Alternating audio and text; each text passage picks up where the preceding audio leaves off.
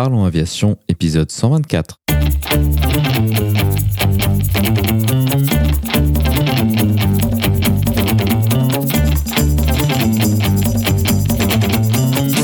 Parlons Aviation, le podcast qui parle de tout ce qui vole.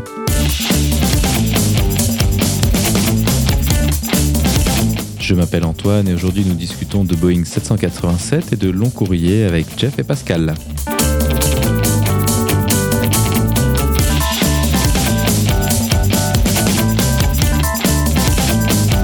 Bienvenue à bord, j'espère que vous êtes confortablement installés. Parlons Aviation, épisode 124 est prêt au départ.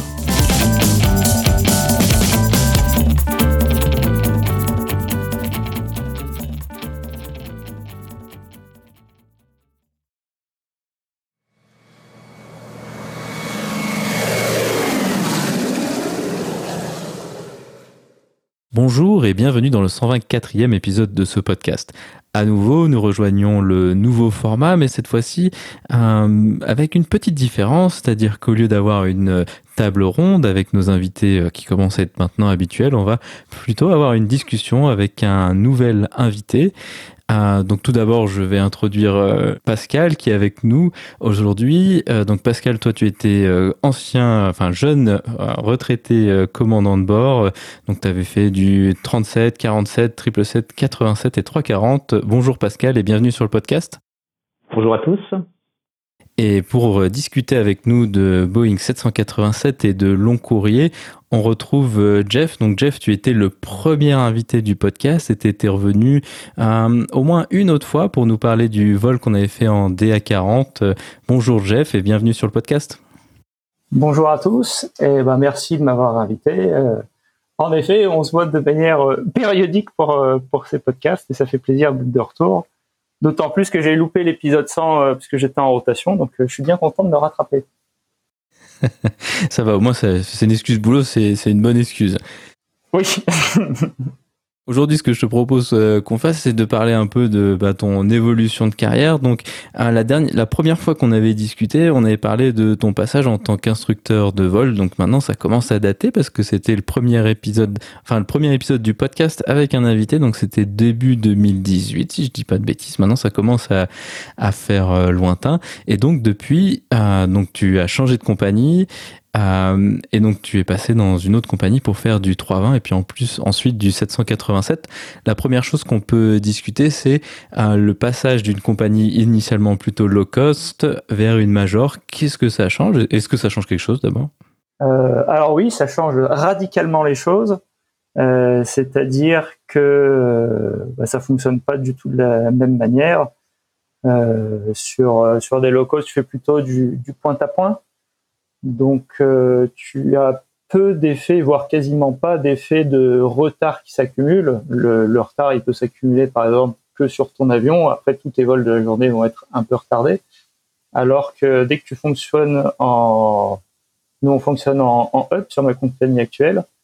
Et donc, tu vas absorber également les retards de tous les collègues et les retards des longs courriers, etc et ça va vite, euh, ça va vite être une organisation un peu différente en effet. Donc en fait, ce que tu dis, ça veut dire que si par exemple bah, les vols du long courrier du matin qui devaient arriver vers 7-8 heures du matin, ils sont en retard, alors les vols moyens courriers sont décalés, c'est ça l'idée?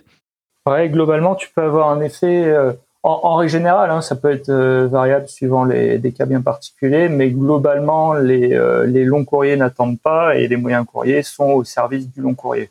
Pour schématiser énormément, euh, en termes de recettes, c'est ce qui fait vivre la compagnie, hein, le long courrier. Et donc, euh, bah, le moyen courrier est un petit peu à son service. Et parfois, c'est euh, un peu frustrant, même des fois, quand, quand tu es quand tu es sur les 320, parce que c'est des avions qui sont superbes, qui peuvent, qui sont assez économes en pétrole encore, etc. Et des fois, tu vas aller contrairement à l'inverse de ce qui serait logique dans une autre compagnie pour pouvoir faire l'horaire et, et minimiser les retards. Euh, et, et, oui, ça donne des consommations assez étonnantes pour certains vols, mais pour rattraper le retard et qui finalement, tout compris, eh ben ça va, ça va être plus intéressant pour la compagnie. Donc c'est, il y avait une vision beaucoup plus globale qui est pas forcément facile à voir d'ailleurs en tant qu'équipage, mais euh, bah, faut faire confiance aux opérations hein, dans ce cas-là. Une autre particularité, on imagine aussi, enfin, ce pourquoi les low cost étaient très connus, c'était les, les turns, donc euh, le temps qui se passe entre euh, quand l'avion se pose et quand l'avion redécolle. Donc sur une low cost standard, ça va être aux alentours de... Bon, il paraît que certaines arrivent à faire 25 minutes, mais généralement c'est plus 30-35 minutes. Est-ce que ça aussi, ça, ça change quelque chose à la journée, dans la journée d'un équipage? Euh, oui, ça change beaucoup également. Euh, il y a des, des, choix qui ont été faits. Alors déjà sur l'organisation même, c'était très rare qu'on ait des, des demi-tours en moins de en moins d'une heure. Euh, et il a été choisi pour euh, pour des raisons de confort pour pour les passagers de de n'utiliser qu'une seule porte d'embarquement avec euh, afin qu'il soit toujours protégé euh, de la pluie, par exemple, des conditions climatiques euh, dans le jetway. Et donc, bah, tu perds de manière exponentielle par rapport à une opération où tu as escabeau avant-arrière, parce que tu gagnes plus de la moitié en fait hein, quand tu fais ça. Et, donc, bah, de fait, les demi-tours sont forcément plus longs puisque ça prend beaucoup plus de temps. Euh, donc le confort un peu favorisé de ce côté-là, surtout vis-à-vis euh, vis-à-vis des, conditions climatiques ou l'hiver, j'imagine, avec le avec euh, le froid ou, l'été avec la chaleur. Ok, très bien. Une fois que tu as fait, donc tu as fait relativement peu de 320, si je dis pas de bêtises, dans, cette nouvelle compagnie, et tu as rapidement pu passer sur long courrier. Euh, comment ça se passe? Comment est-ce que ça se décide? Est-ce que c'est toi qui étais très motivé pour euh, passer sur long ou est-ce qu'on t'a un peu euh, proposé la chose? Comment ça se passe de manière générale? Alors j'étais très très motivé pour partir sur long puisque c'est c'est un peu l'argument qui m'avait fait quitter ma, compagnie précédente. Donc j'étais plus que motivé assurément.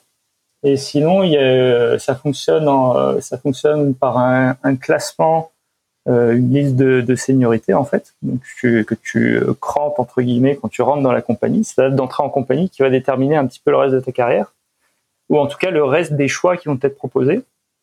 Et, euh, il se trouve que bah moi, à chaque saison, je demandais à partir selon courrier et bah, peu importe l'avion, donc je l'ai priorisé d'une certaine façon.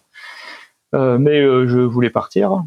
Et euh, et il y a un critère qui rentre en plus. Donc ça, c'est le, le, critère choix, choix personnel. Est-ce qu'on a envie ou pas de partir? Et ensuite, il y a des critères aussi réglementaires euh, que la compagnie impose pour pouvoir changer de machine.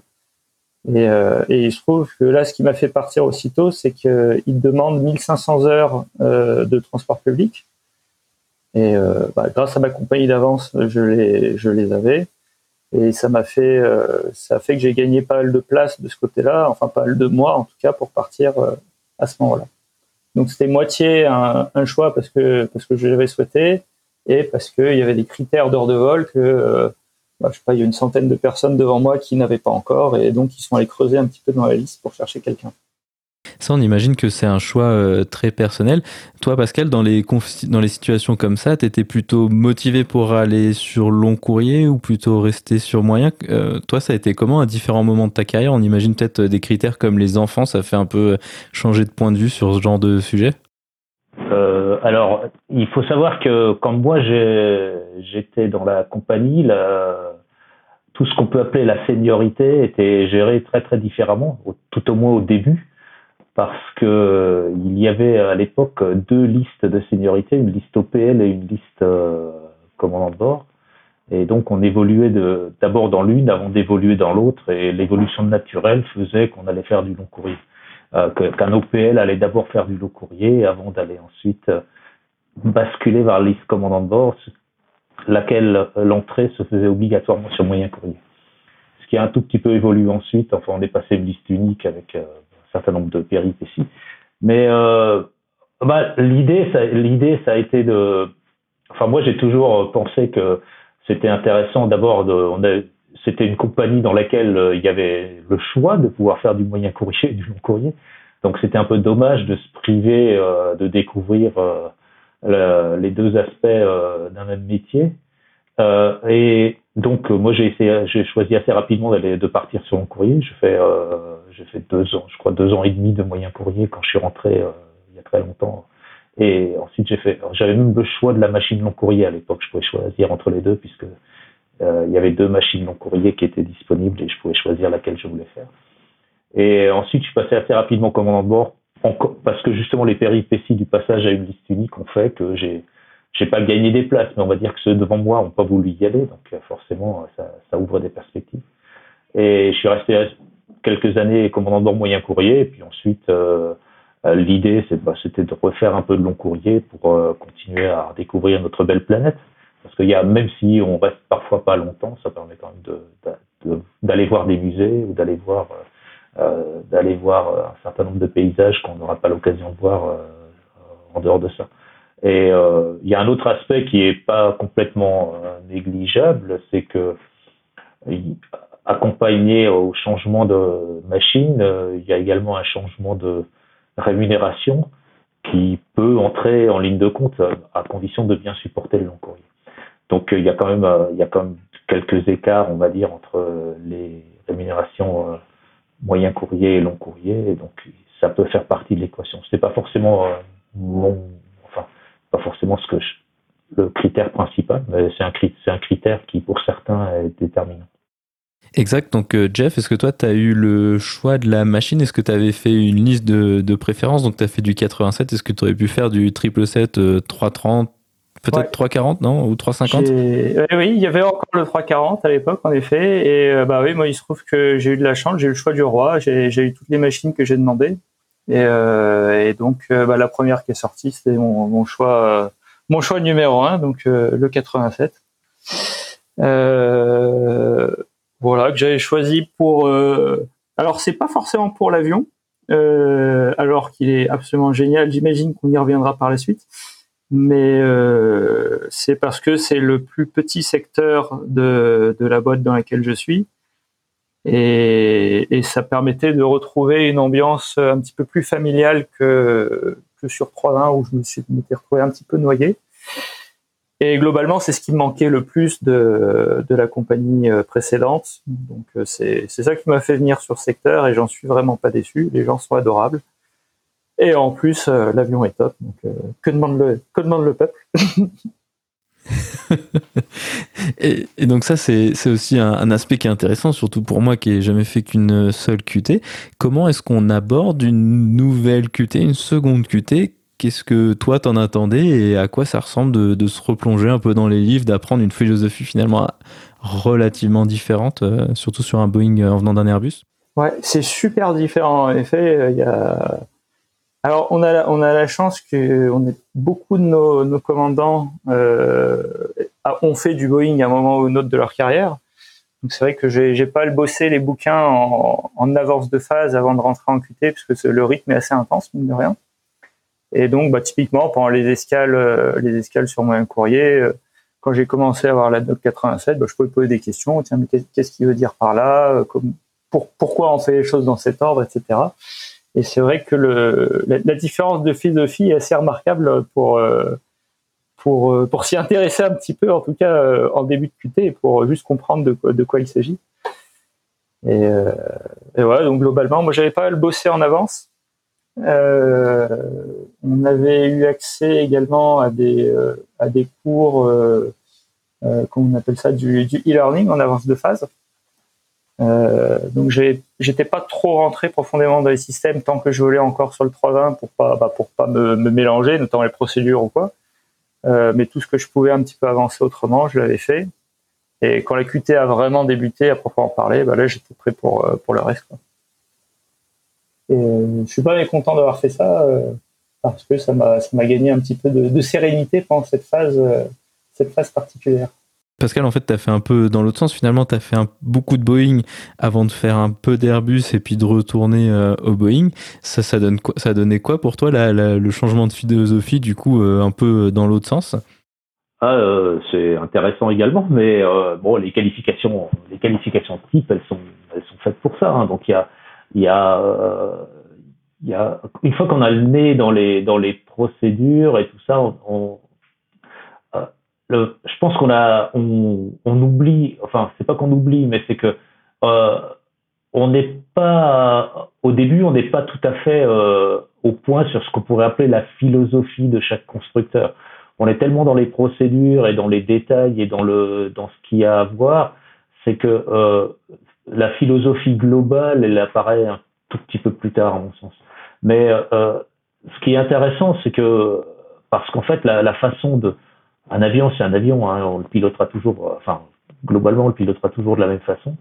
Euh, on n'aura pas les mêmes les mains au même endroit parce qu'il y a des manches et il y a, il y a des mini manches. Enfin, il y a, mais euh, on, commence par aborder le, pilotage d'un nouvel avion, enfin dans la QT, par euh, tout ce qui est apprentissage de tout ce qui est normal, apprentissage des systèmes, etc. Et euh, globalement, à ce moment, à ce stade-là, je pense de la de l'apprentissage, on se pose pas tellement la question de la philosophie ou de, de la différence de philosophie, etc. ce, ce, ce truc-là, il apparaît un tout petit peu un tout petit peu plus tard. Euh, ce qui est intéressant, c'est de, de voir comment on utilise la machine. Et je pense que les QT sont même si elles sont resserrées, sont relativement bien faites. Et ensuite, il y a euh, comment on va utiliser notre avion euh, tous les jours. Et là, on va commencer peut-être à toucher un peu plus du doigt des, différences importantes. Mais euh, je pense que la, la, QT, elle a toujours. Moi je, me suis toujours battu globalement pour euh, euh qu'on essaye de, qu'on enfin, dans certaines compagnies, on essaye de, de, globaliser un petit peu les trucs. On essaie de dire ah oui, il faut faire tout le monde la même chose, que ce soit sur Airbus, sur Boeing, etc. Chaque avion, il a ses particularités. Les qualifications type, elles sont là pour apprendre les particularités et euh, utilisons les machines telles qu'elles ont été conçues. C'est ce qui est sans doute ce qui est le plus simple. On pourra réfléchir à, voilà, c'est évident que les systèmes de protection sont pas les mêmes entre les Airbus et les Boeing. Moi, j'ai volé sur des Boeing où il y avait zéro système de protection, si ce n'est une alarme sur vitesse et ou un stick shaker, euh, voilà. Et puis il y avait rien d'autre. Et donc, quand on rajoute des choses euh, là-dessus, on peut dire c'est de la philosophie ou c'est des systèmes de protection.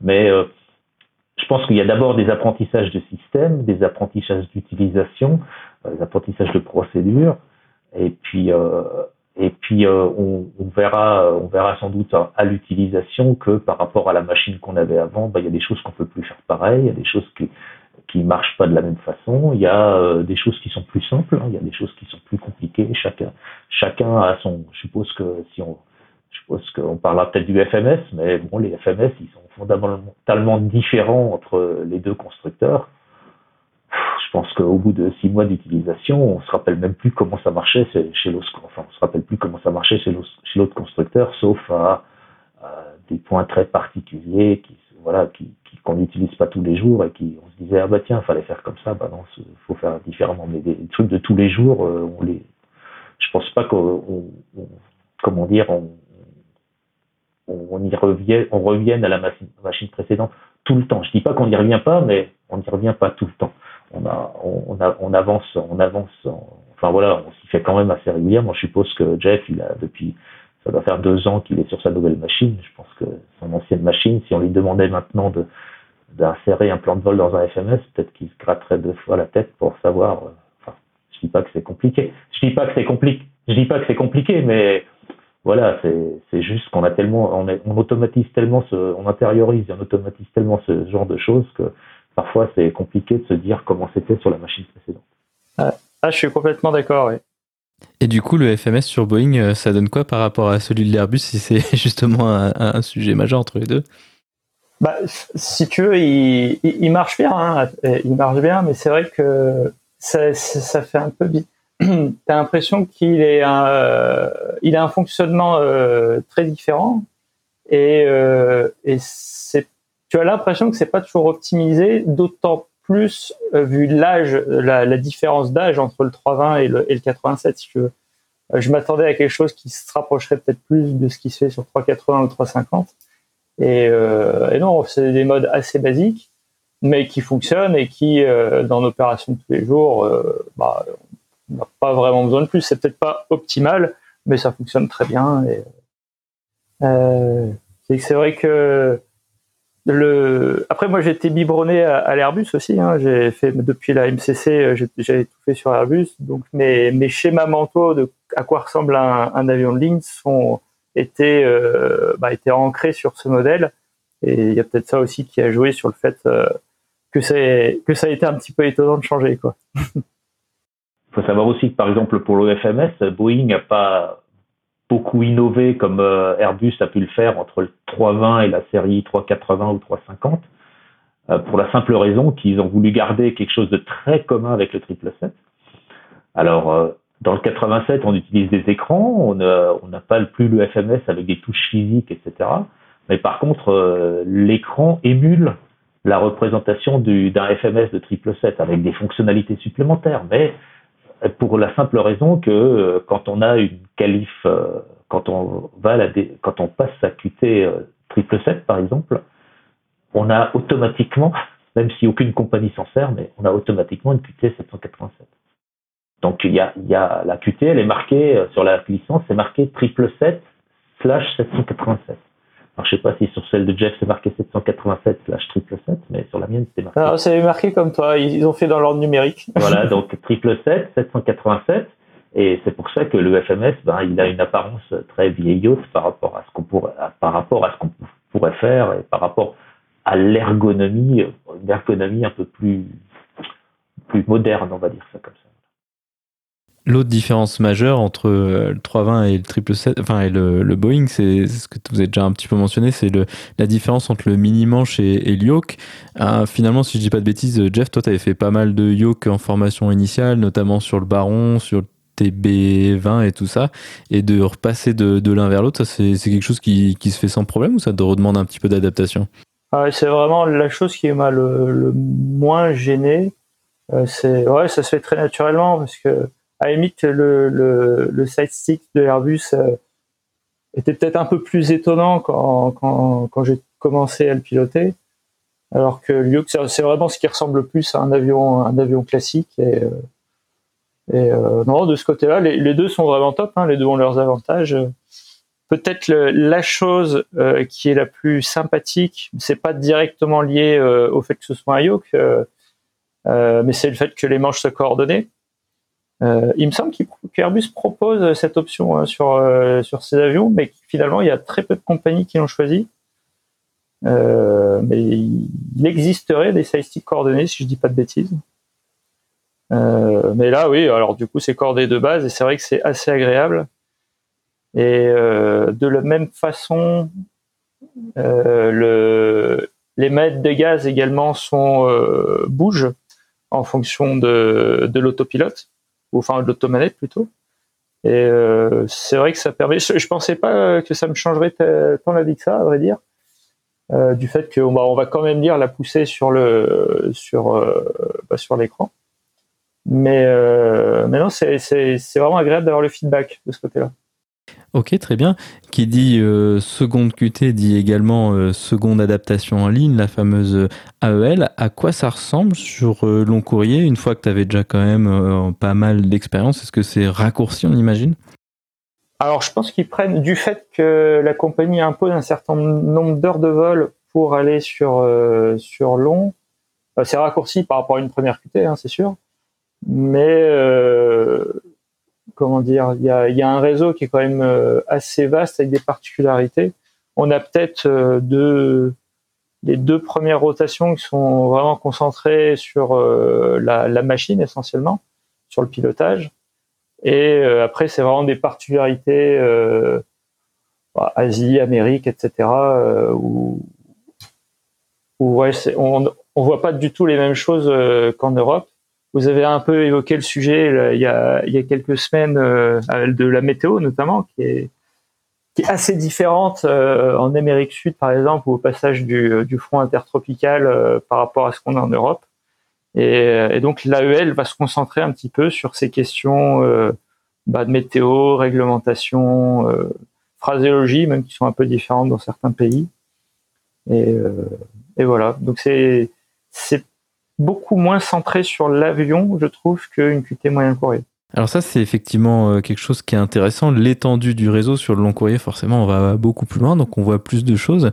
Euh, L'ITCZ, euh, la convergence intertropicale, c'est effectivement quelque chose dont on a un peu discuté lors d'un épisode précédent. Qu'est-ce que ça donne concrètement? Est-ce que ça pose des difficultés particulières ou est-ce que c'est de l'évitement de CB comme on peut en faire en Europe notamment? Euh, donc, euh, donc oui, ça se résume effectivement à le de CB, mais euh, la taille et la, et la fréquence des CB est pas du tout la même. donc, bah, à la préparation des vols, on a déjà une idée de, de ce qu'on va devoir affronter. Donc, on prévoit du, du pétrole en conséquence. certaines fois, quand c'est vraiment super soudé et que le, notre dispatcher a pas vu le coup, on essaie de demander une autre route. Ça m'est arrivé une ou deux fois de bah, demander une route qui passe 10 degrés à l'est carrément pour, éviter, des, cellules qui avaient l'air soudées sur les cartes. Et, euh, ouais, donc sur l'emport du pétrole, euh, il y a des évitements qui peuvent être vraiment conséquents. Euh, je pense. Alors moi, ça m'est jamais arrivé. J'ai toujours eu relativement de la chance. Les plus gros évitements que j'ai dû faire, euh, c'était euh, 200 nautiques, qui déjà un, bel évitement. Euh, mais on a des collègues. Euh, bah, je me demande si c'était pas sur ce vol-là justement que le commandant avait déjà évité sur sur 1000 nautiques. Et donc, bah, il n'est pas arrivé à destination forcément.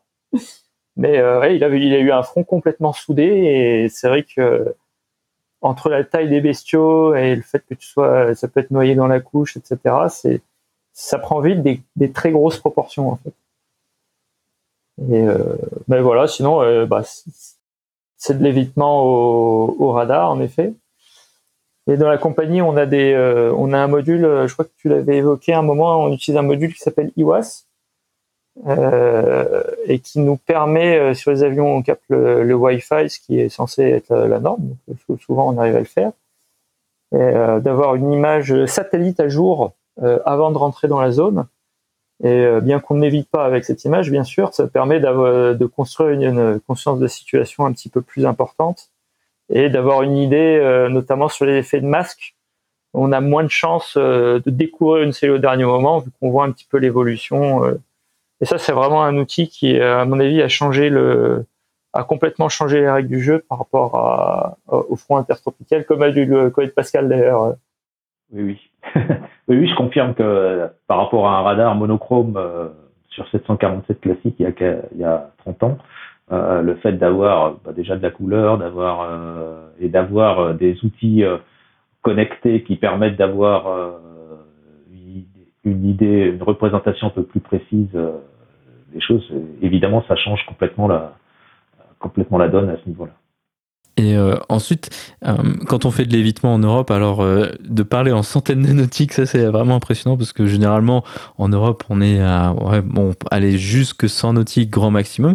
Mais comment est-ce que tu gères un évitement, un évitement où tu fais 300, 400, même 500 nautiques tu vas passer dans des pays complètement différents, dans des zones complètement différentes. Comment est-ce que ça se gère ça si t'as pas réussi à le prévoir au départ? Bah, En fait, c'est les, les zones sont gigantesques. Euh, parce que souvent le, front intertropical, c'est euh, on est au-dessus de l'océan quoi à ce moment-là. Euh, ou alors très proche, mais au Brésil c'est pareil, les, zones sont gigantesques, les zones de contrôle. En Europe, on ferait ça, on passerait quatre, cinq contrôleurs différents.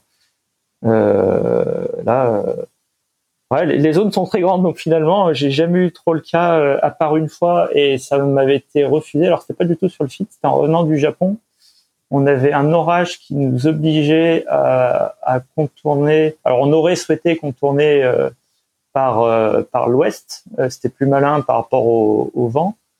Et pour se retrouver au vent, on voulait passer par l'ouest. Et en fait, ça nous avait changé de pays. Là, on, passait par la Chine de la Russie. Et, et ça, ça nous a été refusé. Donc, au lieu de faire un évitement d'une quarantaine de nautiques à l'ouest, on a dû éviter de 80 nautiques à l'est. Euh, donc voilà, mais ouais, au, niveau du fit, les zones sont vraiment gigantesques et euh, c'est très bien coordonné, quasiment tout le temps CPDLC. Euh, on utilise très peu la HF finalement, à part pour vérifier qu'elle marche bien et, vérifier ce qui s'appelle le, le, cell call. Donc ça nous évite de veiller la HF en permanence. Si le contraire a besoin de nous parler et a priori qu'il n'arrive pas à utiliser le CPDLC, il nous envoie un petit message pour dire bah, écoutez la HF, je vais vous parler. Et, euh, et, donc voilà, ouais, ça, se, fait vraiment très bien. J'ai jamais eu de, de problème euh, à ce niveau-là. Et quand bien même on n'arriverait pas à avoir de clairance, il y a des, euh, procédures qui sont euh, qui sont uniformisées maintenant d'ailleurs. Avant, il y avait un peu chaque zone qui avait ses procédures et maintenant quasiment toutes les procédures océaniques sont les mêmes partout dans le monde. Ce qui fait que tu sais que si tu n'arrives pas à clairance pour dévier, bah tu peux utiliser cette procédure et puis essayer de régulariser ta situation au plus vite hein, après bien sûr. Donc le, CPDLC, c'est la communication avec les contrôleurs aériens via le texte. C'est quelque chose qui existe en Europe, mais qui est implémenté de manière euh, un petit peu aléatoire. Disons que certains pays font ça mieux que d'autres. Donc là, on imagine que ça passe par satellite et donc ça fonctionne beaucoup mieux. Enfin, j'espère quand même pour vous que ça fonctionne beaucoup mieux. Beaucoup c'est le cas? Oui, ça fonctionne très très bien. Euh, il y a plusieurs. Euh, bon, après, ça rentre un peu en technique, mais il y a plusieurs modes en gros de ces PDLC. Mais euh, sur euh, sur les océans, c'est uniformisé, ce qui fait qu'on n'a pas de on n'a pas de déconnexion intempestive quand on change de zone généralement. Et, euh, oui, oui, c'est vraiment c'est super. En gros, tu, on, on, demande tout comme ça, les changements de niveau, les changements de vitesse. L'éclairance océanique arrive de cette façon. Et c'est vrai que c'est c'est le moment un peu critique du vol, c'est de vérifier que ta, clairance est correcte. Et, et le fait de savoir euh, ce que le contrôleur veut, tu l'as affiché, il n'y a pas d'erreur de compréhension possible.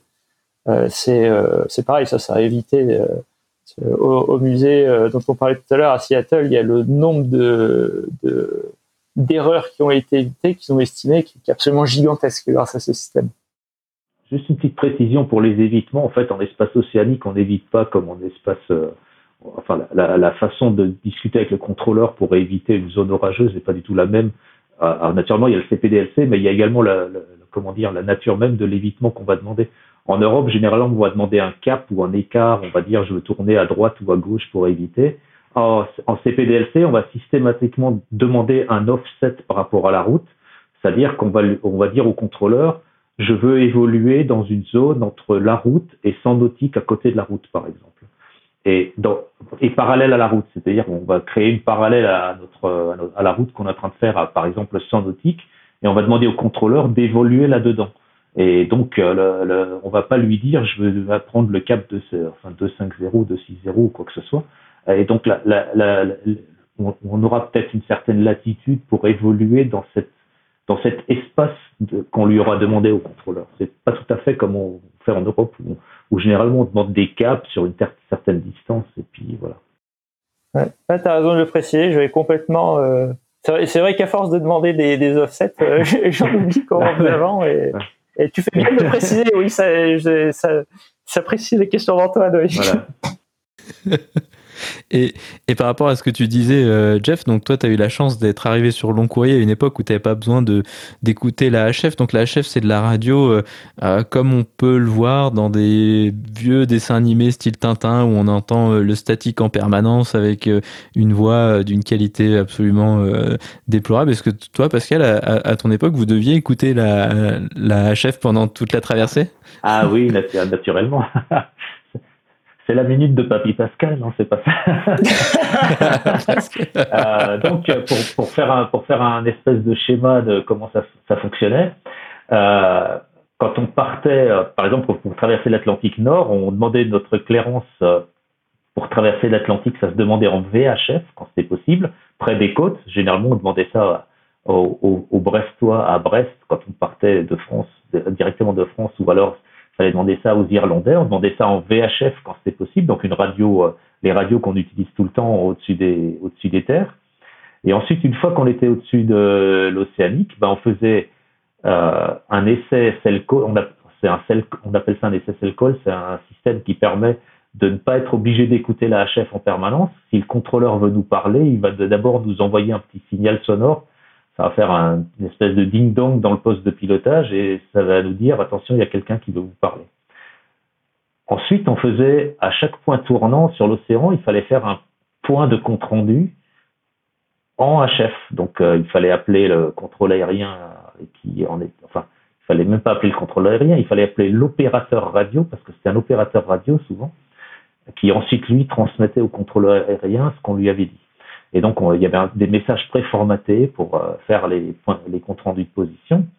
Et euh, par exemple, quand on voulait la météo, on était au-dessus de l'océan et puis on voulait la météo de New York, et eh ben il y avait des transmissions automatiques de météo qui s'appellent des volmètres, qui, existent également en Europe, ça doit encore exister dans quelques pays, ça a été supprimé en France récemment. Euh, mais donc c'était des trucs qui étaient diffusés sur l'océan et euh, par exemple, euh, il me semble que la météo de Paris, par exemple, c'était à 0,5 de l'heure et à 35 de l'heure. Il y avait il y avait une liste de terrains européens, dont Paris Charles de Gaulle et, et, et Orly. Et donc on mettait nos, on mettait des timers dans les postes de pilotage pour que à 0,4 on commence à écouter le, on commence à écouter la HF avec tous ces grésillements pour avoir la dernière météo de Paris. Parce que sinon, si on le faisait pas, on traversait tout le truc sans on avait la météo du départ, mais après en vol, on n'avait plus du tout la météo de, de, la destination. Et pour tous les terrains qu'on suivait, bah, c'était la même chose. Il fallait les écouter en HF à l'heure à l'heure à laquelle on pouvait on pouvait les avoir. Ça, c'est la, carte, c'est donc le texte, en fait, le texte qu'on imprime à bord, c'est une des révolutions des 30 dernières années de l'aviation. C'est pas la plus grande. Hein. La plus grande, c'est l'apparition de la ligne magenta sur les écrans, de, de, navigation. Ah, ça, c'est la plus grande euh, innovation. De, pour moi, c'est la plus grande innovation pendant que j'ai été pilote de ligne. On est passé d'aiguilles où il fallait se faire une représentation mentale de la situation à un truc où tout est dessiné et où l'écran radar est même dessiné en même temps que la ligne qu'on est en train de suivre. Alors que dans le temps, il y avait un écran radar à côté dans un coin du cockpit et puis ailleurs des aiguilles. Et il fallait faire la corrélation entre ce qu'on voyait avec l'œil gauche sur l'écran radar et l'œil droit sur la planche de bord où allait notre avion. Bon, j'exagère un tout petit peu, mais c'est un peu ça. Désolé, j'ai un peu digressé, Antoine. Pas de souci, c'est très intéressant comme euh, tangente. Merci, Pascal. Euh, du coup, on a parlé beaucoup d'océanique. C'est vrai que c'est la, grande particularité du, du long courrier. C'est pas vraiment quelque chose qu'on fait en, moyen courrier. Et puis l'autre particularité, ça va être euh, les, destinations. Qu'est-ce qu'il y a comme destination sympa, euh, alors que ce soit en Amérique du Sud ou, ailleurs, que, que tu as découvert à travers le, long courrier, Jeff? La liste est vraiment super longue. Euh, pour faire très simple, dès que tu as un peu de temps sur place, bah, toutes les destinations sont sympas, parce que c'est que des choses que je connais pas. Donc, dès que tu as, quelques jours, euh, c'est vite beaucoup plus sympa. Et après, euh, bah, même quand on reste pas très longtemps, euh, il y a, y, a, toujours quelque chose, je sais pas moi, en termes de cuisine, de, c'est très dépaysant finalement comme boulot. il y a le décalage qui vient un petit peu modérer tout ça, mais sinon, bah, la, la, la, dernièrement, donc je reviens tout juste de Seattle. Euh, on devait un petit peu discuter en off et bah, j'ai découvert cette partie du US que je connaissais pas du tout et c'était vraiment super sympa. Euh, c'était une rotation un peu particulière parce qu'on arrive, on arrive au moment de changement de saison, changement de machine, etc. Et donc on, s'est retrouvé avec une escale. Euh, bah, moi c'est l'escale la plus longue que j'ai jamais faite. On avait eu, euh, on a eu trois jours complets sur place. C'était la première fois. Et euh, bah, ça a permis d'aller faire un peu de rando, un peu de d'aller voir le, fameux musée Boeing, etc. Donc c'était vraiment très sympathique. Euh, sinon, en mythique, bah, il y a Rio. Rio, euh, qu'est-ce que le Japon, le... Ah, en fait, tout, tout est vraiment sympa. Quoi. À chaque fois que tu vas dans un nouveau pays et, puis même un nouvel aéroport, c'est un, nouveau challenge. Plus avec les saisons, t'as pas du tout la même image d'une saison à une autre euh, les mêmes paysages, même le même trafic à la limite. Euh, ah, c'est vraiment, euh, c'est, vraiment très chouette. C'est dur de choisir. C'est une question difficile. au, niveau aéronautique, ça donne quoi ces pays-là? Alors, on imagine qu'il y a des pays comme les US qui ont des espaces aériens gigantesques avec des contrôleurs hyper bien entraînés, et puis on imagine qu'ailleurs c'est un, peu différent. Ça, ça fait partie du, du challenge? Ouais, tout à fait. Euh, alors aux US, des contrôleurs extrêmement performants, hein, pas de problème, mais alors qu'ils font plus beaucoup d'efforts, euh, on, a remarqué ça. et, euh, et, même en prenant ton pire accent français possible, euh, eh ben, euh, eh ben, ils vont toujours aussi vite dans les clearances et où. Euh, alors on en a eu un là au départ de Seattle qui était, il était bien, il avait intégré le fait que on, il faut pas aller trop vite, ça sert à rien avec nous. Mais par contre, euh, il articulait pas du tout. Donc il est doucement, mais on comprenait quand même pas ce qu'il voulait. donc c'était un peu, un peu spécial, ouais. Donc les joies, les joies des accents, euh, ou en Inde, en Inde c'est très particulier aussi. Les différents équipements aussi, puisque entre les US qui, euh, eux, qui ont les, les radars euh, windshear un peu partout, les level windshear, euh, qui sont à la pointe de la technologie, en gros, qui font les évitements avec les cartes météo. Quand ils vectorisent, ils te font éviter, euh, t'as pas besoin de demander globalement, ils, il faut éviter directement les orages, euh, la plupart du temps.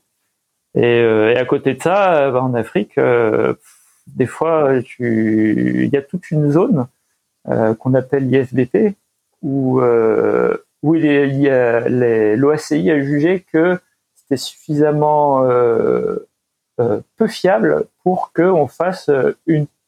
Donc on suit les instructions du contrôle, hein, pas de problème quand on arrive à l'avoir. Et euh, en même temps, malgré les instructions du contrôle, on fait un petit contrôle entre nous, euh, on fait des reports de position, etc. C'est une fréquence dédiée pour dire, bah voilà, moi je fais ça, je monte là, euh, je suis clairé à telle altitude, et je, bah, mon prochain point de report, ce sera temps. Et des fois, comme ça, donc ton boulot, c'est d'écouter un petit peu tous ces messages. Alors tu te précipites sur ta carte, regarder où est le gars, où est-ce qu'il va, et dire, ah, c'est bon, je suis pas conflictuel, ou alors au contraire, je suis conflictuel, bah, je vais demander à mon contrôleur s'il veut pas me monter ou me descendre, parce que c'est comme un terrain, c'est comme un terrain non contrôlé. Euh, c'est exactement le même principe qu'un terrain non contrôlé, exactement, sauf que c'est une zone qui fait euh, qui fait 600 nautiques quoi. Et je dis 600 nautiques, euh, je prends le, cas de le cas du Soudan qui est sur, le réseau que je fais, c'est à peu près le seul endroit où on a un vrai déficit de contrôle. Et mais sinon, c'est vrai, il y a je sais pas, Pascal, tu as peut-être des chiffres plus précis, mais je dirais qu'il y a 65% de l'Afrique euh, qui est en ISDP à peu près. Ouais, on va dire, ouais, c'est, oui, oui, c'est entre le, à partir du 30, euh, c'est quoi, c'est le 30 nord et puis tout ce qui est au sud du 30 nord à peu près. Et euh, mais et ça et ça arrive, moi ça m'est arrivé, j'ai au moins un souvenir où on a changé de, justement, je suis en train d'expliquer à un stagiaire que ça valait le coup d'écouter, de faire les messages et puis on était en conflit, on était à la même heure, au même point, au même niveau. Donc voilà. On est descendu de 500 pieds, l'autre est monté de 500 pieds, et puis, on a essayé d'informer le contrôle de ce qu'on faisait, mais on n'a jamais réussi à les avoir. C'était pareil, c'était sur un c'était sur une remontée de Nairobi. Et voilà. Et maintenant, on a, en plus, on a les, on a les numéros de téléphone parce qu'on a le téléphone satellite à bord. On a les numéros de téléphone des contrôleurs aériens. Et donc, on a décidé de l'appeler par téléphone. Et ben, il nous en a même voulu de l'avoir appelé. Je crois qu'on l'a réveillé. Donc, euh, enfin bref, voilà. ils, ont, supprimé la question. Je crois qu'ils ont supprimé le téléphone. Euh, ah ouais, c'est ça. Quelques semaines, on a essayé de les appeler euh, parce que vous savez, ça ne marchait pas, la chaîne ne marchait pas. On a essayé de les appeler et bah, le numéro ne répond plus. Enfin, c'était bien pour le stagiaire, il a au moins vu que ça servait à quelque chose. Ah, Effectivement, c'est assez particulier. C'est vrai que c'est quelque chose qu'on connaît pas en, Europe. Si on peut parler un peu des, tant qu'on est sur les destinations, si je dis pas de bêtises, tu m'avais raconté que tu avais fait une ouverture de ligne sur Denver. Ça, c'est quelque chose d'être assez euh, particulier, assez sympa, on imagine. Donc ça, donne quoi une ouverture de ligne Faire une ligne pour la première fois? C'est super sympa. Euh, alors en côté préparation du vol, on a eu euh, bon alors je vous passe, on a eu de la préparation pour faire des comment dire du, protocolaire quoi, et rencontrer les ambassadeurs et tout. donc ça, ça se prend un peu en avance, mais c'est pas directement sur le vol. Et, et après, bah oui, c'est un nouveau terrain, donc euh, je sais pas si tu vois sur les, cartes, on a souvent une partie réservée à la compagnie avec des informations de bah voilà, un tel il a reporté ça, du coup faut faire gaffe. Euh, par exemple, le faisceau lock est pas bon euh, sur tel angle, ou alors euh, attention, il y a une bosse sur la piste si jamais vous l'avez pas vu sur les cartes. Et donc bah là, bah, t'es le premier, donc t'as zéro information. Euh, t'as pas de retour d'expérience non plus. Moi, j'aime bien préparer avec les retours d'expérience, mais voilà, et là, bah, Tintin, tu lui as pas d'idée de la consommation, donc tu prends bêtement le forfait que te donne euh, la carte, sachant qu'il euh, y a toute une partie qui est basée sur des statistiques et que ces statistiques n'existant pas, bah, euh, donc on avait pris une bonne une bonne louche de pétrole en plus pour couvrir les éventualités, ne sachant pas comment était le trafic. C'était vraiment une grande première pour tout le monde. Et et puis voilà. Et puis à côté de ça, bah, le alors le premier vol s'est super bien passé. C'est les, les suivants qui a priori ont eu un peu plus de difficultés puisque bah, nous vu qu'il y avait tout le monde, tout le monde était au garde à vous. Et après, euh, bah, le temps que trouver le, de motiver l'escale à venir, de, enfin, il y a tout un tas de petits détails qui ne euh, sont pas encore bien réglés le, en tout début d'exploitation. Euh, pour avoir le pétrole également, c'était une aventure pour partir. Euh, mais sinon, euh, sinon voilà, un vol, un, un, vol qui s'est très bien passé. Et puis à l'arrivée, le, le water salute que j'espère en faire dans ma carrière, donc je suis bien content d'en avoir eu un. Et, euh, et, à tous ceux qui nous écoutent, je vous précise, il y a un truc, c'est que le water salute, c'est comme la pluie, en fait, ça mouille. Et on avait bah, les trois pilotes, on n'avait pas du tout anticipé ça, et on s'est retrouvés comme des idiots à, à, mettre en, en panique le, le, le, wiper, enfin les, les essuie-glaces. Euh, aucun de nous l'avait anticipé. On avait parlé des menaces et tout, mais ça, on l'avait pas du tout vu venir. donc voilà, le water salute, ça mouille. Et puis après, donc vous avez eu le, le comité d'accueil, on imagine. Euh, enfin, est-ce qu'il y avait des officiels ou pas, ou finalement tout le monde s'en fiche un peu? C'était juste un événement local de l'aéroport ou? Ouais, non, c'était un gros événement. Euh, c'était euh, bah, c'était une des premières euh, où c'est rare que la compagnie ouvre encore des destinations. Des fois, il réouvre, il referme, etc. Mais là, c'était une vraie ouverture. Donc, c'est pas tous les jours. Et même, je crois que c'était une ouverture de toute l'alliance euh, dont fait partie la compagnie. Et, euh, oui, effectivement, bah, il y avait, des huiles tant côté politique que nous, on a passé pas mal de temps euh, pendant le. C'est une, escale assez assez courte, un peu moins de 48 heures, je crois. Et, euh, mais malgré tout, on a eu le temps de passer pas mal de temps avec les. Ah, je vais trouver mes mots. Les, les, gens qui s'occupaient de, de, la région, de, de toute la région Amérique, enfin États-Unis, Canada, pour l'ouverture de l'île justement, les vols, les des spécialistes euh, du revenue management. Du... on a eu tout un tas de gars qui étaient super impliqués dans, dans, dans la boîte et dans l'aviation en général, hein, des, des, passionnés dans l'ensemble, mais qui avaient rien à faire avec le boulot de navigant. Donc c'était super enrichissant de pouvoir discuter avec eux, échanger sur les, leurs défis, leurs envies, leurs besoins également. C'était vraiment top, ce, ce brassage de, des métiers. On a parlé de pas mal de facettes euh, du long courrier. Déjà, un autre aspect euh, qui, je pense, vaut le coup d'être mentionné, c'est contrairement au moyen courrier où on fait quasiment que du vol de jour ou plutôt en début de matinée ou en fin de, soirée. En vol de nuit, vous faites beaucoup de vols de nuit, si je dis pas de bêtises. Euh, qu'est-ce que ça donne à niveau fatigue? Comment est-ce qu'on apprend à faire ça? Comment est-ce qu'on survit de le faire régulièrement? Ça donne quoi? Il n'y a pas de réponse globale. Il n'y a pas de réponse euh, ce que je peux dire en termes de chiffres purs, c'est oui, on fait beaucoup de nuits, euh, énormément de nuits. Euh, J'allais dire un vol sur deux, mais c'est un peu plus finalement entre tes nuits locales et tes nuits. Donc on fait vraiment énormément de vols de nuit. C'est très individuel. Il n'y a, pas deux personnes qui réagissent pareil. Il y a des tendances qui, qui dessinent. A priori, les, les couches tard sont un peu plus sont un peu plus dans leurs éléments. les gros dormeurs aussi, parce qu'ils arrivent à dormir n'importe où. Donc, euh, de l'expérience que j'ai en discutant avec les collègues, euh, ils ont un peu plus de facilité. Euh, et moi, étant un lefto et un petit dormeur, je suis complètement à contre-courant de tout ça. c'est fatigant. c'est très fatigant. il faut se reposer. Moi, j'ai du mal. Ça m'a été complètement impossible pendant les premières années. Et là, je commence tout juste à dormir un peu en couchette. Euh, parce que les vols, la plupart sont des vols renforcés à partir de 9h30, euh, on, a un copilote de plus et à partir de 13h30, on en a un, troisième. Et, euh, et, donc, on prend des tours de repos. Et, donc, dans ces tours de repos, eh bien, moi, je, n'arrivais pas à dormir. Là, j'arrive un petit peu à faire des, petites siestes, c'est déjà ça. Mais je dors plus en escale. Par contre, je dors pas mal en escale généralement. Et euh, pour l'instant, je récupère chez moi.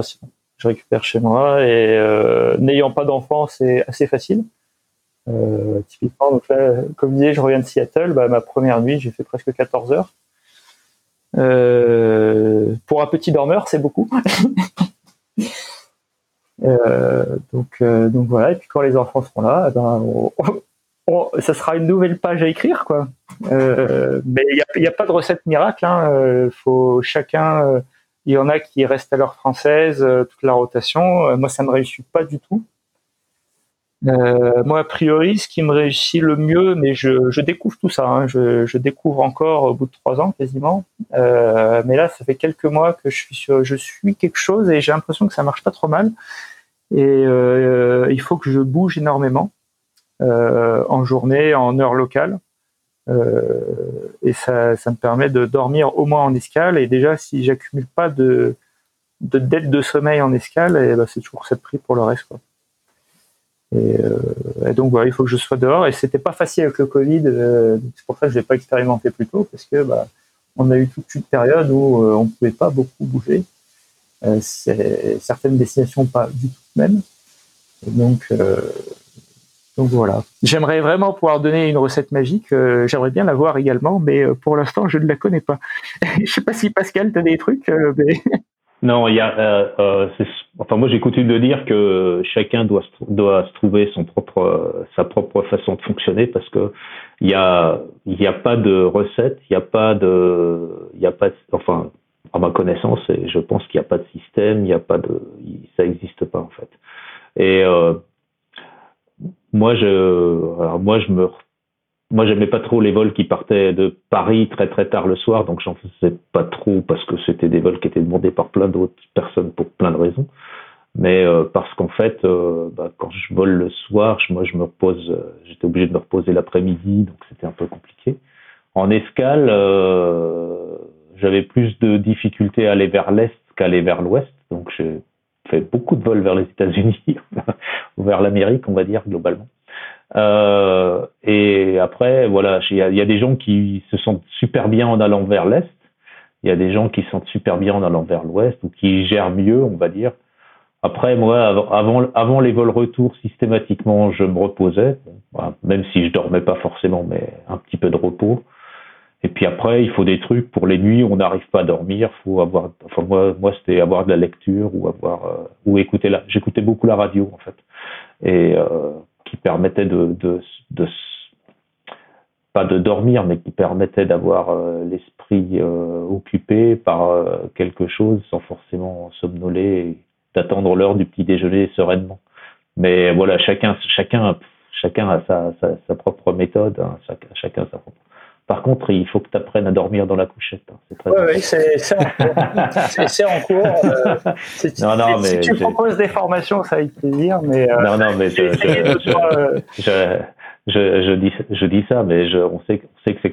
Enfin, voilà, il y a des gens pour qui c'est très compliqué, qui n'y arrivent pas pour des raisons diverses et variées.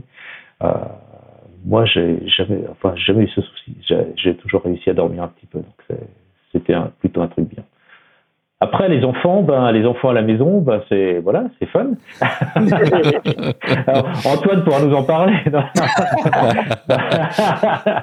non, non, mais euh, que, euh, je vais raconter une anecdote qui est euh, assez amusante entre le, entre le, mes, enfin, mes, mes, enfants en fait quand j'étais jeune copilote sur mon courrier, en fait, ils trouvaient ça amusant parce qu'ils avaient deux vies. Ils avaient la vie quand papa était là et la vie quand papa était pas là et notamment la vie quand papa était pas là, il faisait des trucs que papa aimait pas faire ou euh, qu'on faisait pas quand papa était là. On mangeait pas devant la télé quand papa était là, mais quand il était pas là, on pouvait le faire. ou alors papa, il aime pas aller à Mac... il aimait pas aller chez McDo, ben maman, elle les emmenait chez McDo quand papa était pas là. voilà, donc ils ont à tel point que quand je suis repassé sur Moyen Courrier, il y a mon deuxième qui m'a dit euh, euh, papa, quand est-ce que tu repars travailler Là, ça, me, manque les trucs euh, quand tu es parti plusieurs jours. Non, mais voilà. Et c'est juste pour dire que y a, euh, sincèrement, la fatigue, l'organisation, le machin, je pense qu'il y a zéro, zéro recette miracle. Chacun doit trouver son rythme. Chacun, faut expérimenter. Ce que tu fais, c'est très bien. J'essaye un truc, je vois si ça marche, je vois si ça marche pas. Et puis il y a des gens, voilà, tu t'aperçois. Enfin moi, je, voilà, moi je me suis aperçu assez tôt que je préférais partir de chez moi vers l'ouest que vers l'est, donc j'en faisais ou vers l'est pas trop loin, jusqu'en Inde, c'était bien. Quand j'allais au Japon, euh, c'était, enfin c'est pas que j'y allais jamais, mais c'était plus compliqué. Quoi. Je, je, je, je savais que c'était plus difficile. Vous avez mentionné euh, plusieurs fois cette notion de, couchette équipage. Pour des gens qui font du moyen courrier comme moi, bah, ça nous parle pas tellement. À quoi ça ressemble? Parce que euh, moi, j'ai déjà vu des, on a déjà vu des, images de sortes de modules qui se mettent dans la soute, qui ont l'air euh, très moyennement confortables, et des trucs qui sont dans le plafond de l'avion, si je dis pas de bêtises, qui ont l'air beaucoup plus acceptables. Ça, ressemble à quoi sur le 87, Jeff? Bah, Sur le 87, c'est dans le plafond, en effet. Euh, donc on a une porte que beaucoup de passagers prennent pour les toilettes d'ailleurs, qui essaient d'ouvrir, euh, ils trouvent pas le code heureusement. et, euh, et, donc ouais, on, on, monte, on est en gros au niveau de, la première la première rangée d'Inès. dans le plafond à ce niveau-là. comment décrire ça? Moi, j'imagine, mais n'y étant jamais allé, c'est dur de vraiment comparer. J'imagine ça un peu comme des couchettes de sous-marin, tu vois. C'est, tu tiens pas assis, tu, ne tiens pas assis complètement, mais euh, tu, peux quand même euh, tu peux quand même te mettre correctement pour lire ou euh, ou, ou pour dormir hein, c'est très bien. C'est je trouve pas ça spécialement inconfortable. Euh, je sais pas. C'est un peu exigu il y a, une partie il s'agit de refaire le lit hein, pour les prochains une fois que quand, quand, tu quittes la couchette et cette partie est souvent assez assez comique en termes de contorsion et de différents mouvements. Euh, enfin, vous voyez bien la scène. Donc, tu t'es réveillé à, 3h30 du matin euh, après une heure et demie, euh, de sommeil, enfin de, temps dans couchette, on va dire. Et, à ce moment-là, il faut refaire un lit en contorsionnant. Enfin bon, ça, c'est assez intéressant comme pratique sportive. voilà. Sinon ouais, je sais pas trop, je sais pas trop euh, quoi dire. C'est euh, le mieux, c'est que je te monte sur un vol, hein, parce que. sinon, euh, pour, pour, pour, pour dire, il y a des il y a des avions et il y a des équipements très très différents. Donc sur le 777-300, c'est un peu le même type de couchette que sur le 787.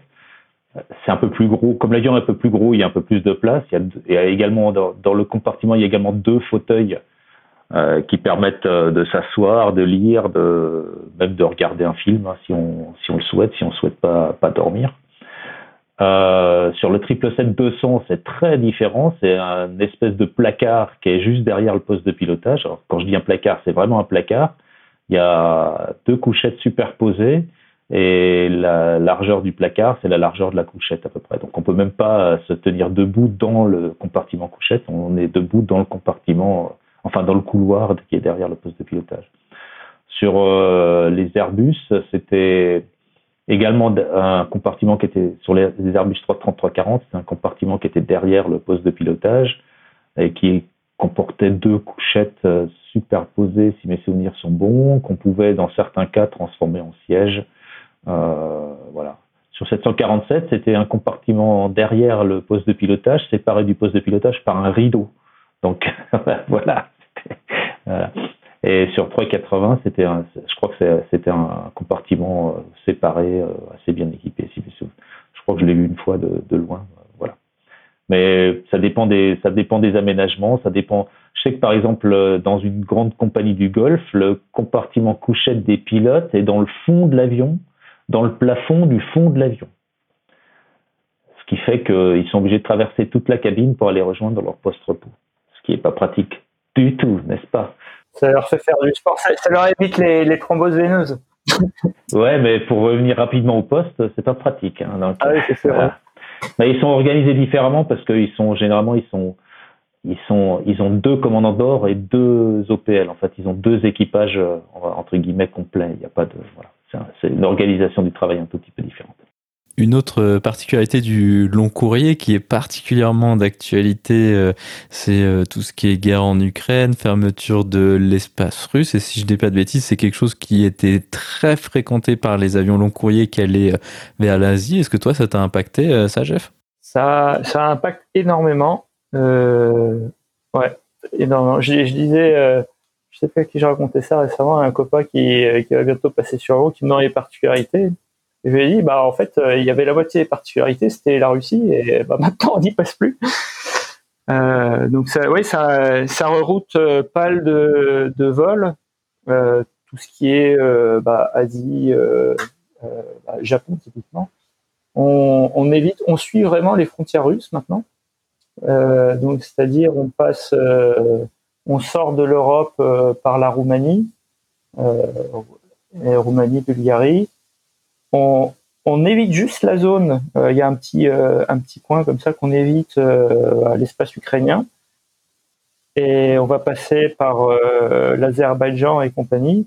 Et ensuite, on va remonter au moment où la Russie remonte. Je sais pas si tu vois sur une carte, on va remonter sur le Kazakhstan pour redescendre après. On suit vraiment la frontière, en fait. C'est, c'est assez bizarre, j'ai trouvé la première fois. Et la conséquence directe de ça, c'est que les vols sont super longs. Euh, j'ai un, retour de d'Osaka, donc au Japon, à 14h45. à tel point que désormais, en fonction des vents, ils nous font passer par l'est. ils nous font passer par par l'Alaska pour revenir du Japon. ce qui donne des vols vraiment très sympas. mais mais voilà, donc du fait du timing ils peuvent plus nous faire faire la rotation à trois pilotes comme avant. On est obligé euh, d'être quatre. Et, euh, et, ouais, ça fait des temps de vol assez démesurés, comme je sais, des 14h30, 15h. en 87 qui croise assez Je crois que les, il y a un triple 7 qui a mis 16 heures en revenant de Tokyo. Euh, enfin voilà, c'est des temps de vol assez démesurés. Tu as parlé des équipages à 3 ou à 4. Ça, on imagine que c'est aussi une différence assez euh, significative par rapport à du long courrier où c'est juste euh, deux personnes. Comment est-ce que ça marche, euh, l'organisation et le travail en équipage à 3 ou à 4 Parce que si je dis pas de bêtises, au décollage et à l'atterrissage, tout le monde est dans le poste, c'est ça? Oui, tout à fait. Tout le monde est dans le poste. Le commandant est toujours à sa place, sauf quand il est à la couchette. Et on a un système de je, crois qu'ils appellent ça cruise captain ou euh, de, on appelle ça suppléance commandant de bord. Et euh, c'est une petite formation complémentaire euh, en tant que copilote. Alors il faut être copilote expérimenté depuis un certain temps sur la machine. Et, donc ça t'apprend un petit peu les, particularités bah, liées à être en place gauche en fait. Donc le, PF, celui qui a les commandes, est toujours à droite dans ce cas-là, pour que le copilote qui ait l'habitude de piloter à cet endroit euh, garde, garde ses automatismes. Et donc tu te retrouves automatiquement euh, PM, donc pilot monitoring, et bah, qui fait les tâches de radio, de suivi de vol, etc. quand tu es à gauche. Euh, tu as des petites particularités. Ce qu'on t'apprend, par exemple, c'est euh, ça change pas ton circuit visuel. Et il y a des panne où tu dois réagir assez vite. Je pense à la dépressure, à la double voie de moteur, des choses comme ça. Et, euh, moi, ce que j'aime faire quand, je me replace, alors à droite, j'ai un peu moins besoin parce que c'est ma position naturelle. Mais à gauche, à bah, revisualiser où est le masque oxygène, typiquement, de pas se tourner du mauvais côté si on a un pépin, euh, et où se trouvent les, boutons des situations les plus urgentes. Euh, donc je prends, ça va relativement vite hein, avec l'habitude, mais je prends une minute, une minute trente pour resituer un petit peu où et quoi pour, euh, pour être plus efficace en cas de, en pépin. Donc ça fait partie de la formation, on nous explique ça. Et, euh, et sinon, après, il y a toute l'interaction avec le, personnel de cabine et la décision euh, euh, dans le sens large. Euh, la première décision, ça sera euh, est-ce que ou dans quel cas on va réveiller le commandant? Parce que c'est, on va pas se priver de notre meilleure ressource dans l'avion, on va dire. Et, euh, et sinon, euh, dès qu'il y a quelque chose à gérer, euh, c'est assez marrant. On m'avait, j'avais pas spécialement vu quand, quand j'étais quand j'étais en, en classique, on va dire, avant d'avoir fait la formation. Mais naturellement, les PNC, peu importe si c'est un copilote ou un capitaine, ils, se tournent sur la gauche en rentrant en fait. Ils se tournent sur la gauche, ils parlent à la personne à gauche. Et donc, bah, il y a un peu, Ouais, je pense que la formation, c'est un peu au milieu entre le, boulot juste de pilote et le boulot de commandant, où on est un peu plus, euh, on est un peu plus dans, on va plus profond dans la réglementation. C'est vraiment intéressant. C'est super intéressant. Euh, et donc, tu n'es que, euh, que PM, par contre, à cette place. Bon, on peut, on peut, on peut juste dire qu'au niveau de l'organisation en elle-même, c'est euh, les, tous les pilotes sont présents, tu l'as dit, au décollage et l'atterrissage, et en fait, au niveau de la croisière, le travail est partagé pour qu'il y ait toujours deux pilotes au poste de pilotage, et donc un pilote ou voire deux pilotes sont en, en repos. Voilà, et on s'organise, on, partage ça en, en, en quantité euh, égale. Alors les partages, il y en a des plus compliqués, des moins compliqués en fonction de la longueur du vol. S'il y en a qui veulent euh, avoir, par exemple, il y a des vols très très longs où il peut y avoir plusieurs repos, et donc on peut faire un petit repos suivi d'un grand repos ou un grand suivi d'un petit. Enfin bref, il y a, plein de possibilités. L'essentiel, c'est que euh, l'équipage euh, globalement qui fait la que, que l'équipage soit reposé, surtout ceux qui sont en fonction au moment de la descente et de l'arrivée. Exactement. Ça, en fait. Donc, globalement, donc il y a un choix, il y a, un choix qui se fait tant sur la répartition, enfin le, la coupe, comment on va couper le vol et, et, qui choisit quoi, qui se fait en fonction de qui va poser en gros. ça se fait beaucoup. alors le commandant décide, hein, bien entendu, mais 95% du temps, il laisse le choix au, à la personne qui est au, PF à l'atterrissage de choisir son repos. Et, euh, et, lui choisit bien entendu après, puisqu'il est, euh, s'il n'est pas PF, il est automatiquement PM. Et ensuite, euh, bon, ça, ça, se fait relativement bien. Il y en a qui ont des rythmes assez différents et, et donc chacun trouve, trouve chaussure à son pied assez facilement finalement. L'autre chose que tu as mentionné tout à l'heure également, c'est les PNC, donc le personnel de cabine. Euh, la différence avec le moyen courrier, c'est le nombre qui vont être euh, à l'arrière. Euh, il y en a combien sur 87 et ça fait quoi de se retrouver avec autant d'interlocuteurs individuels? Est-ce que il y a des gens qu'on se rend compte à l'arrivée, à la fin de la rotation Ah, au fait, on était ensemble ou peut-être pas quand même? Alors si, pendant le Covid, si, encore une fois, les, les les escales ont été enfermées dans notre chambre, euh, bah, on voyait personne. Et donc, bah, c'est pas juste sur le vol aller que, tu as pu mémoriser, euh, mémoriser tout le monde. En tout cas, pour moi, j'ai, un peu de mal. Euh, je suis pas très non, donc, donc juste l'affiche, ça, ça me suffit pas. Et je suis un peu plus visage. Et, et, oui, mais alors sur 87, il n'y a pas, a pas tant de monde que ça.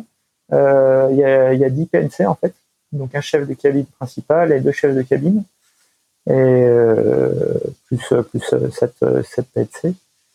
Et euh, ça fait pas un équipage démesurément grand, je pense par rapport au 380 par exemple, où euh, là ça commençait à être à être une jolie PME quoi, chaque fois que tu partais en vol.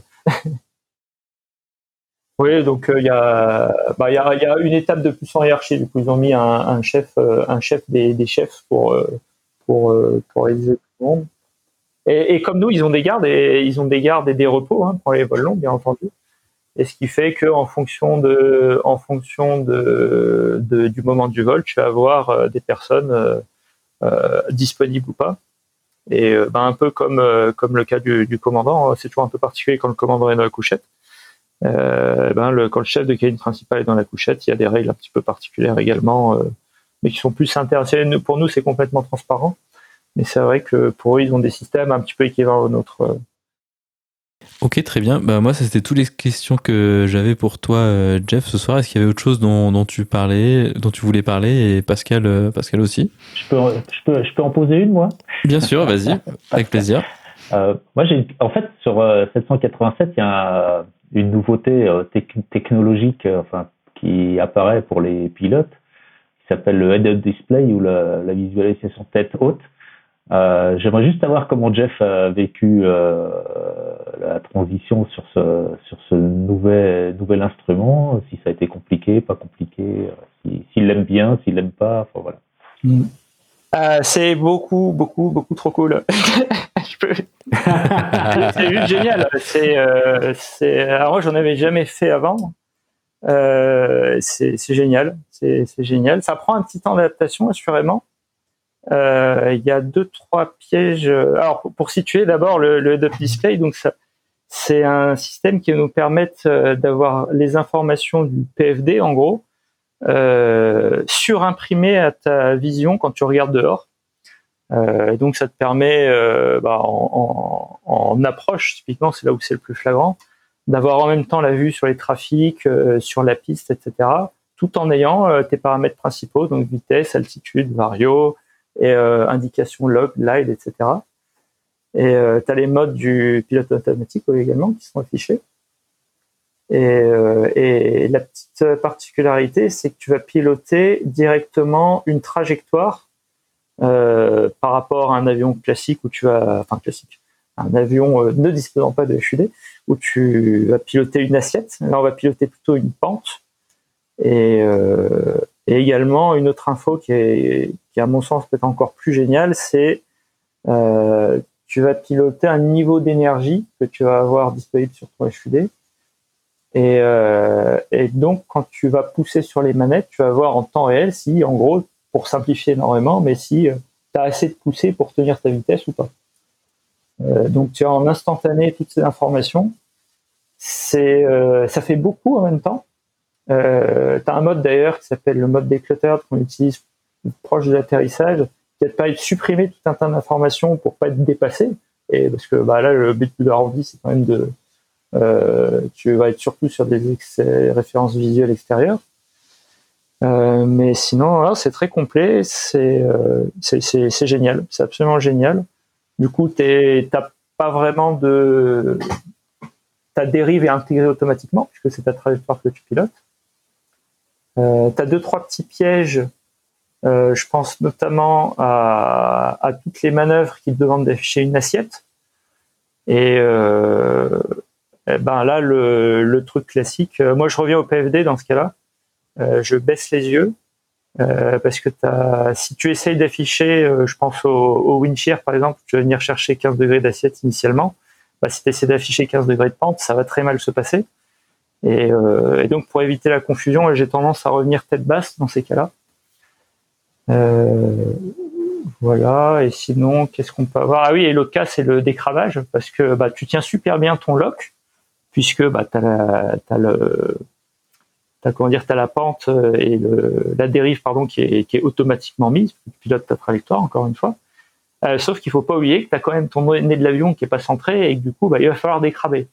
Et, euh, et ça, c'est, je pense, c'est l'erreur la plus fréquente. Le windsurf, c'est pas tous les jours. Et ça, je pense que c'est, il faut te dire, ah oui, mon, mon nez n'est pas là en fait. Le nez de l'avion est pas du tout.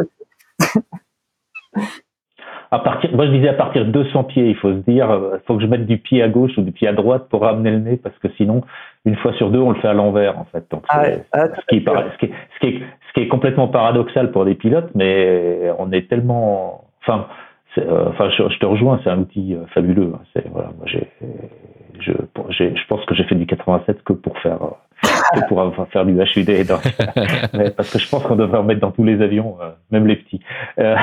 mais non, non, c'est et, et, ça, c'est un peu le, le, le contre-coup de tout ça. C'est, je me pose vraiment la question. On, on verra le moment venu, mais comment ça, comment ça va se passer quand j'aurai plus de HUD Parce qu'a priori, je vais changer d'avion un jour ou l'autre. Et euh, d'ici que tous les avions soient équipés, eh ben c'est pas gagné. Et euh, bah, on verra hein, euh, comment ça se passe à ce moment-là. Mais c'est une vraie question. J'essaye en, en, simulateur de demander à quand il nous reste du temps, ce qui est pas très souvent, mais si jamais j'en ai, de demander à faire des exercices sans HUD pour venir rentrer le circuit visuel. Et parce qu'à force de, ça réduit ton circuit visuel en fait, ça le réduit, c'est superbe. Euh, mais même en te forçant à aller chercher les infos à droite à gauche, euh, je pense que tu es moins efficace quand même que euh, bah, quand je faisais du 320 par exemple, où, où, je faisais ça tout le temps. Et c'est une vraie question, oui. Donc s'ils en mettent partout, ça me simplifierait un peu la tâche, mais sinon, il va y avoir un temps d'adaptation, j'imagine, pour repiloter des avions sans, sans cet outil. Faudra faire du, du devin. Je crois que sur le devin, euh, maintenant, ils ont, ils ont le HUD, si je dis pas de bêtises. ça, ça, dépend des, ça dépend des compagnies, mais euh, l'option est proposée. Enfin, c'est proposé de base d'ailleurs, mais, euh, mais tout le monde ne l'a pas choisi. Donc, euh, à voir, à voir. On, on verra sur quoi j'atterris. Mais c'est pas au programme du jour, de toute façon, pour l'instant. sur les particularités, je sais pas à quel point tu as, encore le temps, mais c'est vrai qu'il y, y, a deux, trois évolutions technologiques qui sont arrivées sur l'avion qui sont vraiment très chouettes. Euh, le HUD en tant que pilote, c'est celui qui nous parle le plus, mais euh, euh, pour les passagers, je pense le plus le plus innovant, c'est l'air l'air cabine. Je sais pas si tu veux qu'on discute de ça un petit peu.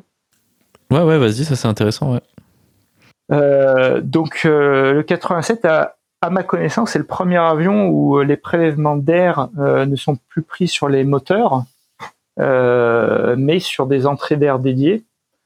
Euh, c'est-à-dire que sur les avions, euh, les avions d'autres types, tu vas avoir donc un prélèvement, je sais, sur l'étage. Euh, alors c'est toi qui vas m'aider parce que je sais même plus comment c'est. C'est sur l'étage haute vitesse, non C'est ça qui est prélevé de l'air? Ouais, haute pression du compresseur, ouais. Voilà, donc qui est prélevé pour venir pressuriser la cabine.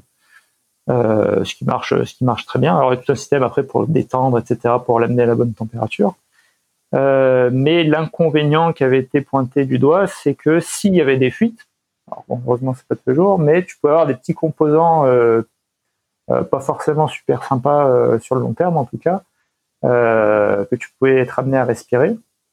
Et donc les avionneurs sont penchés sur la question et sur le 87, ils ont choisi de ne plus faire de prélèvement d'air sur le moteur mais de mettre ce qu'ils ont appelé des CAC. Donc c'est on a deux compresseurs de chaque côté de l'aile qui vont prendre de l'air, donc de l'air frais en fait, de l'air extérieur loin des moteurs, et qui vont faire le même rôle que ce que fait le compresseur du moteur. donc c'est géré de manière électrique. Et ensuite, on a le même système de pack à peu près que sur les autres avions pour, euh, pour remettre à la température convenable, etc. Le tout agrémenté d'un humidifieur euh, d'air, ce qui fait que l'air est un peu moins sec que sur les autres avions également. Et sur des longs courriers, ça, ça joue, ça joue pas mal, mine de rien. Et, euh, et voilà, c'est une petite innovation technologique euh, sur, sur cet avion qui avait en plus et qui est vraiment, vraiment très sympathique. On avait parlé, euh, donc on a fait un épisode, euh, le, précédent épisode était sur les approches, et une des, des approches dont on n'avait pas à discuter parce que bon, on peut pas parler de tout, c'est tout ce qui est RNPR, donc les approches courbes au GPS. Euh, vous faites ça sur 87 C'est quelque chose que vous faites une fois de temps en temps ou régulièrement ou pas? Ah, c'est super rare. C'est super rare qu'on ait besoin de le faire. On s'entraîne, il y a, un terrain particulier, et je pense que c'est pour nous qui. Parce qu'il y a le 350 maintenant qui est capable de les faire, mais à une époque, il n'y avait que nous qui pouvions. C'est le terrain de Bogota, euh, en Colombie, euh, qui, outre être très en altitude, a des approches euh, RNPAR afin d'éviter les, gros reliefs. Et, donc, c'est un, morceau de la calibre, ça, fait, ça fait vraiment partie des spécificités de, notre réseau.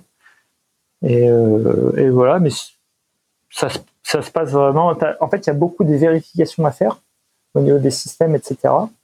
Mais au niveau de la conduite du vol, par rapport à une RNP classique, ça change pas grand-chose. Euh, il y, a un peu plus de questions à avoir, mais encore une fois, c'est spécifique au terrain plutôt qu'autre chose de qu'est-ce qui se passe en cas de remise de gaz. Euh, parce que euh, bah, c'est pas de la RNPR de confort, c'est vraiment qu'il y a du relief partout et donc il faut avoir un projet bien clair de si on parle GPS, euh, comment on fait, euh, qu'est-ce que, en cas de panne également, euh, dans quel sens on va, etc. donc je pense c'est, mais voilà. Sinon c'est ouais, c'est assez transparent la, la, RNP, la RNPR. On a un module sur sur notre avion qui nous permet de, gérer les RNP comme si c'était un ILS. Ça nous recalcule un petit peu, ça nous fait des et c'est un peu l'équivalent du Final App chez Airbus, je sais pas si ça s'appelle toujours comme ça. Mais euh, ça nous donne la possibilité de faire euh, tout en bah, de, voler comme un ILS sans être obligé d'être stabilisé avant, etc. Euh, mais cette particularité, c'est peut-être la seule différence. On a interdiction de l'utiliser sur l'approche courbe, forcément, parce que bah, tu peux pas recréer un faisceau ILS sur une approche de ce type. Euh, donc, euh, c'est la, la, la, la différence principale que je vois avec, euh, avec les autres approches. Par contre, réglementairement, euh, avant, de, avant de dispatcher l'avion, tu as, vraiment beaucoup d'items à vérifier, en effet, pour, euh, pour être euh, autorisé à faire ce genre d'approche. Ok, très bien. Bah écoutez, je vous propose qu'on s'arrête là. Je pense qu'on a pas mal fait le tour de la question. bah Jeff, merci beaucoup d'avoir accepté de venir sur le podcast pour nous parler de Boeing 787, de long courrier et puis de ce changement de carrière pour toi. Bah merci beaucoup, avec grand plaisir. Et Pascal, une fois de plus, ben, merci beaucoup de m'avoir rejoint pour euh, avoir discuté de ton expérience, de celle de notre invité et d'avoir passé un bon moment avec nous aujourd'hui. Merci Antoine, à la prochaine.